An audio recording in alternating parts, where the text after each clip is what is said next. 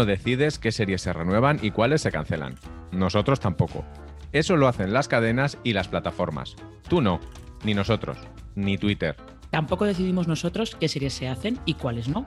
Y que alguien de la tele haya dicho que le gustaría hacer una serie sobre algo, pues no quiere decir que esa serie vaya a hacerse. La realidad es la que es, y es esta. Por H o por B tendrá segunda temporada en HBO Max. Y la serie sobre Encarna Sánchez, por ahora, solo es una idea muy atractiva. De eso hablaremos hoy en este episodio de una serie, una noticia y un personaje. También de Julia, una de las series más acogedoras de la temporada, que además es buena. Y la protagoniza Sarah Lancashire. Es que yo no sé qué más queréis. Porque en un mundo de incertidumbres todavía nos quedan certezas y una de ellas es que con Sarah Lancashire una serie es mejor. Y con Marina Such y Alberto Rey un podcast es mejor. Porque si no nos lo decimos nosotros, ¿quién nos lo va a decir?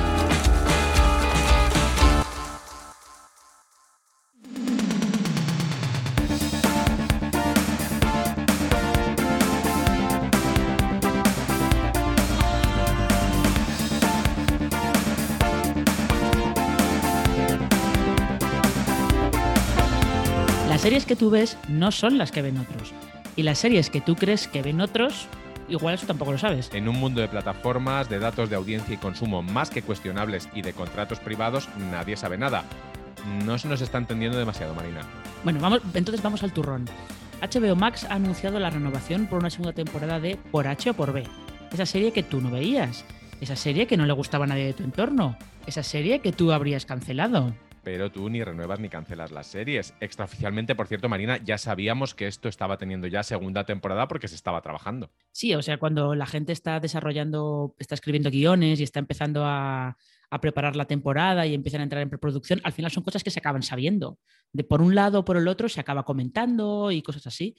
Con lo cual, eh, el anuncio lo que es la prensa, como quien dice, no nos ha pillado tan de sorpresa, la verdad. No, era, era una cosa que estaba, que estaba cantada, aunque como decía yo antes, estos datos de audiencia, lo que funciona, lo que no funciona, qué significa que funcione y que no funcione, no está nada claro, así que todo son elucubraciones. Eh, tenemos que recordar un poco la premisa de esta serie, Marina, porque la premisa está muy bien. Sí, eh, estaba- la premisa estaba basada, es eh, sí, está basada un poco en un corto que hizo su creadora, Manuela Burlo Moreno, que se llama Pipas, en la que pues eran dos amigas que estaban allí, dos amigas del barrio que estaban allí pasando el tiempo. Entonces ahora estas dos amigas del barrio, que son de Parla, ¿son? Sí, creo que sí. Yo te diría que sí. Sí. Eh, este- ¿De dónde si no? Estas dos amigas del barrio de Parla, del sur de Madrid, se mudan eh, al centro, a Malasaña, al centro neurálgico de lo hipster y lo moderno. Y es un poco, pues eso, el, el choque cultural que tienen ellas cuando llegan allí. Sí, es una especie de, de Almodóvar menor mezclado con Porlandia, mezclado con, con muchas cosas. Es una serie muy reconocible y tuvo una recepción crítica un poco extraña, porque no es que fuera fría, es decir, que nadie hablara de ella, o que fuera mala constantemente. Había gente a la que le, a la que le gustó. Es que todos coincidíamos en que era un producto que no le pegaba nada a HBO como marca. Pero ¿qué es HBO como marca ya? Es que es eso, es que la HBO de 2022 o 2020 o 21, ahora, yo, eh, los años eh, de la pandemia se- son todos un poco No existen. No, son todos un poco una mezcla. Pero eso que la HBO de 2022 mm, no es la HBO de los 90 que fue la que construyó esta imagen de It's not TV, it's HBO.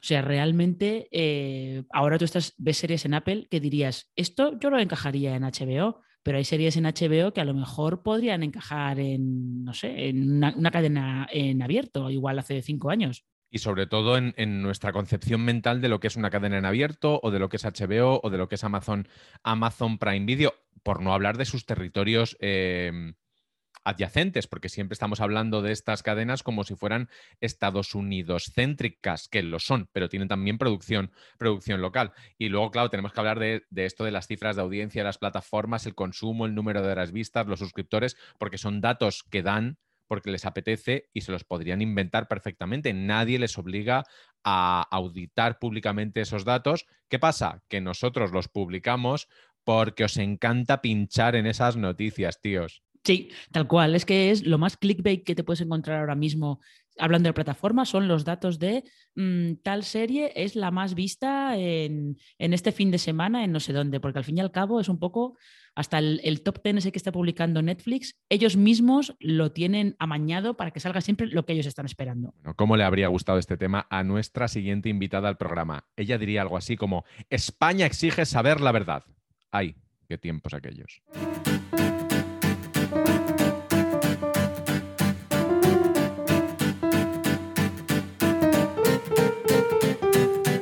Alberto hace referencias que a nuestros oyentes más jóvenes tenemos que explicar. Eso es así.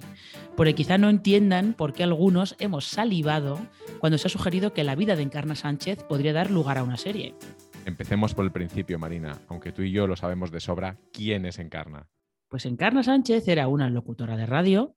Eh, ella se hizo famosa en, era una cadena pequeña donde tenía el primer programa de el primer programa aquel de noche y tal antes de pasar a la COPE. Podría ser Radio España, ahora lo podemos mirar. Sí, es que eso no lo recuerdo bien. Eh, y luego pasó a, la COPE y se hizo muy famosa, eh, aparte inicialmente por ese programa que era de testimonios por la noche, de donde viene alerta, referencia Bejuna, eh, es el sketch más famoso que hizo nunca Martes y 13, que son Encarna y las empanadillas. Si no lo habéis visto, buscadlo en Google. Em, y se hizo famosa por justo ese, ese tipo de de confrontación, siempre quería saber la verdad, siempre eh, era muy crítica con todo el mundo y luego estaba la cosa de que todo el mundo le tenía un poco de miedo. Por cierto, lo de Radio España es verdad, pero ella empezó en Radio Almería, sigue en Radio Juventud de Almería, pasa a Radio Juventud de Madrid. Bueno, hay muchas radios aquí y lo que estoy es mirando la Wikipedia también, en ¿eh? nivel de fiabilidad, eh, el, el, justito. En este caso, el proyecto, em, tenemos que, antes de hablar de ella como, como icono, como, como diva atrás, porque es muchas cosas encarna, eh, hay que dejar claro en qué punto está este proyecto de serie. Lo que ha ocurrido es que la productora Warner Bros. ITVP España, que ya hace falta liarla con los nombres, ha adquirido los derechos de un libro que se llama Directamente Encarna Sánchez, escrito por el periodista Juan L. Zafra. Y se supone que están desarrollando un proyecto audiovisual con ellos. Si contáramos todos los libros de los que se han adquirido los derechos y se están desarrollando como series o se han intentado desarrollar como series, eh, primero, tendríamos un podcast que no acabaría nunca y segundo, algunos de nuestros amigos más directos serían millonarios porque estaban detrás de esos proyectos. Mm, además es que encima cuando este proyecto se anunció sin que hubiera un guionista asociado, si no recuerdo mal, eh, evidentemente como está muy al principio, solamente es una compra de derechos, no tiene tampoco ni cadena ni plataforma asociada. Y luego aparte hay que tener en cuenta que con los biopics en España hay un, vamos a decir, problema que es que eh, existen leyes que permiten bloquearlos. O sea, si tú decides que ese biopic que han hecho de ti o de tu familiar crees que atenta contra algún derecho fundamental tuyo, tú lo puedes denunciar y eso no sale adelante.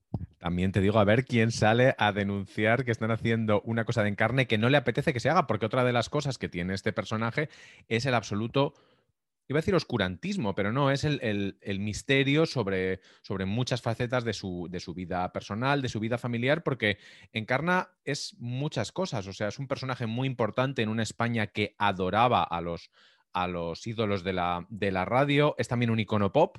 Eh, llega un momento que la hemos, la hemos eh, quitado algunos de sus, de sus atributos, como que, por ejemplo, no era nada buena persona. Y es también una diva trash, ese, ese aspecto de los, de los 80, esas fotos con, con Isabel Pantoja y con Mila Jiménez. Claro, es que encarnas muchísimas, muchísimas cosas. Eh, decías tú que hay una, una, ley que, mm, unas leyes o una jurisprudencia que, mm, impide o permite a, los que se sientan afectados, línea de aludidos, llamen al teléfono que aparece en la parte de abajo de la pantalla Em, evitar que, estos, que estas series o se reimitan o se, o se editen en DVD. Últimamente tenemos dos ejemplos muy claros, uno no es tan cercano, pero que además están muy relacionados con el personaje, que es Mi Gitana, aquella serie sobre, miniserie sobre Isabel Pantoja, donde aparecía Encarna Sánchez y la verdad es que iban muy a saco, y Reyes de la Noche, en la que no aparece Encarna Sánchez, pero no aparece porque ellos no quieren, porque es otra historia sobre divos de la radio, que a los divos de la radio que se han sentido apelados por la, por la serie no les ha sentado demasiado bien. Em, Marina, en, aquella mi gitana, Blanca Pilanes fue una encarna estupenda, yo me acuerdo perfectamente de ella, pero mi sueño para esta nueva encarna que ni se ha hecho ni probablemente se haga es Blanca por ti. vamos a ver, sería, eh, sería un gran fichaje que fuera Blanca Portillo. Ahora tendremos que esperar a ver si esto sale adelante o no sale adelante, pero evidentemente esta serie, si sale la serie de Encarna Sánchez, lo que necesita es una estrella. Y, sobre y sobre todo alguien que sepa o que se atreva a hacer lo que el guionista le pide si el guionista es alguien osado, que me gustaría que lo fuera, alguien que dijera, no, no, no vamos a hacer la encarna que conoces, me la voy a inventar, voy a ser un poco Peter Morgan. Bueno, qué bien conecta esto, Marina, con la última parte del podcast de hoy. Pues sí, porque vamos a hablar de una serie que en cierto modo, bueno, pues se parece mucho a la de encarna que nos gustaría ver. Es otra mujer mítica encarnada por otra actriz superlativa. Hablemos de Julia.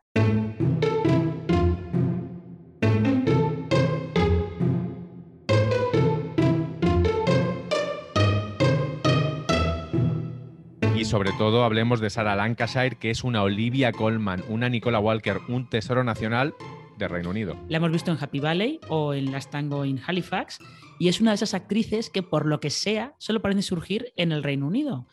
El porqué de esto es tema para otro podcast de 8 horas de duración, en el que seguramente además idolatraríamos a todas las demás, que son pues las, eh, las Suran Jones, eh, Polly Walker, Vicky McClure, todas esas. El porqué de esto es tema, hemos dicho para otro podcast, pero vamos a intentar limitarnos a hablar solamente de Julia. Así que... Vamos a empezar con la premisa, Marina, porque eh, es, es, un personaje que en Estados Unidos es fundacional de su cultura actual, pero en el resto del mundo no lo es demasiado. No. Es más, es desconocido. Sí, en el resto del mundo no lo conoce nadie o no lo conocíamos nadie hasta aquella película con Meryl Streep y Amy Adams, eh, Julie y Julia. Eh, el personaje es Julia Child que era pues una señora, porque era una señora que escribió un libro de cocina francesa, que tuvo un éxito, pues bueno, relativo, teniendo en cuenta eh, el estado de los libros de cocina a principios de los 60 y finales de, finales de 50, principios de los 60, pero el caso es que ella tiene un programa de cocina en la televisión pública en Estados Unidos. Y la, personalidad esa peculiar que tenía ella y la manera de hablar y cómo hacía, cómo hacía los platos la convierte en un éxito. Es un poco eh, imaginaos si vuestro primer contacto con un programa de cocina, o mejor aún, los programas de cocinas no existen. Y el primero que ves es el de Arguiñano. Pues más o menos trasladad eso a Julia Child, Estados Unidos, los 60, y más o menos viene a ser eso. Eh, Daniel Goldfarb, que es el showrunner de la serie, para sorpresa de nadie, viene de The Marvelous Mrs. Maisel. Cosa que, fíjate, yo creo que ya estamos tan acostumbrados y tenemos tantas horas de tele detrás que yo cuando veía la serie decía, aquí hay alguien de Mrs. Maisel. Al principio llegué a pensar que eran los Paladino y que no me había enterado muy bien al leer la ficha de la serie. No, no son los Paladino, pero es alguien que ha aprendido de ellos. Y se nota mucho, se nota mucho en el ritmo de, los episodios, en cómo están, en que en realidad es una serie pues, de evasión para pasar el rato y luego también en que... Eh, pues fueron a buscar a una actriz muy competente para hacer de Julia, que además eh, Sarah Lancashire tenía un papelón delante porque es que Julia Child es ya la ves y es un poco una parodia de sí misma. Sí, a mí me recuerda, es una, a ver, para que los espectadores que no hayan visto esta serie, y por cierto que la deben ver, porque dejamos claro desde el principio, es una serie buenísima, entretenidísima y muy inteligente, Julia Child y la Julia Child de, de Sarah Lancashire es una mezcla entre Javier Gurruchaga cuando hacía de su propia madre ficticia, eh, Omaita y Antonia todos los papeles de los últimos 20 años de Meryl Streep, incluido Julia Child, y no es paródica. Porque además, comparándola otra vez con, con esa Julia Child que interpretó Meryl Streep, Meryl Streep siempre en todos sus papeles deja claro que es ella.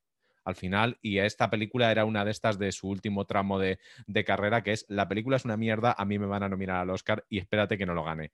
Pero Sarah Lancashire, que la, yo la tengo muy asociada sobre todo a Happy Valley, es que aquí la ves y dices, es que yo no la veo. Y es verdad que hay prosthetics y que hay mucho maquillaje y que hay mucha, mucho artificio. Pero yo no veo un freak. Y sobre todo cuando ves los vídeos de la original, dices, es que la clava. Es que la clava. Y la clava sin ser exactamente igual, porque no es exactamente igual, porque además Julia Child creo que medía casi 1,90 y Sarah Lancashire debe estar en el 1,70 y poco, algo por el estilo. Por ejemplo, la altura ya es una cosa bastante distinta, pero no la clava. Y, realmente el protagonismo de, la Lancashire em, encaja también con el resto del reparto, que es todo es que es una maravilla de reparto. Sí, sí, solo leyendas. David Hyde Pierce, que hace de su, de su marido, un papel que en la película hacía eh, Stanley Tucci, me parece. Stanley Tucci. Eh, y sobre todo esa aparición estelar de Isabella Rossellini en el primer episodio, que es muy Mrs. Maisel, porque es, es café para muy cafeteros. Yo estoy convencido de que el público en ese momento se divide entre los que dicen, ah, mira, una señora, una señora francesa loca, y los que nos levantamos de la silla y decimos, hostia, Isabella Rossellini. Por cierto, mención especial a una casi novata metida en este mundo de leyendas, que es Brittany Bradford. Mm, sí, que creo que debe venir del teatro, como casi todos los demás eh, actores. Yo aquí solo tengo que decir que eh, de Julia yo estuve en... Eh, asistí como oyente a una de las sesiones de la TCA de HBO, justo en la que estaba Julia. Les preguntaban mucho a todos por la comparación con la peli y David Hyde Pierce decía que esto es lo más cerca que él iba a estar de ser Stanley Tucci, así que le parecía maravilloso. Qué bonito. Es que David Hyde Pierce yo lo entrevisté una vez y es, y es, y es un encanto de persona. Que le den muchos más trabajos y esperemos que un par de Emmys, que ya hablaremos dentro de unos meses de esto, pero aquí vemos, vemos una competencia potente. Eh, lo malo de Julia es que no la van a renovar porque es miniserie. O bueno, ya veremos, pero sí. De todas maneras, dejad de lucubrar. Y no os preocupéis que la que sí que está renovada por una tercera temporada, que no debe tardar mucho en llegar, es Happy Valley. Así que tranquilos porque tenemos Sarah Lancashire para rato. No os libráis de ella y de nosotros tampoco. Porque volveremos en siete días con más series, más noticias y más personajes. Como Julia, este podcast es vuestro lugar feliz y lo sabemos. Hasta la semana que viene.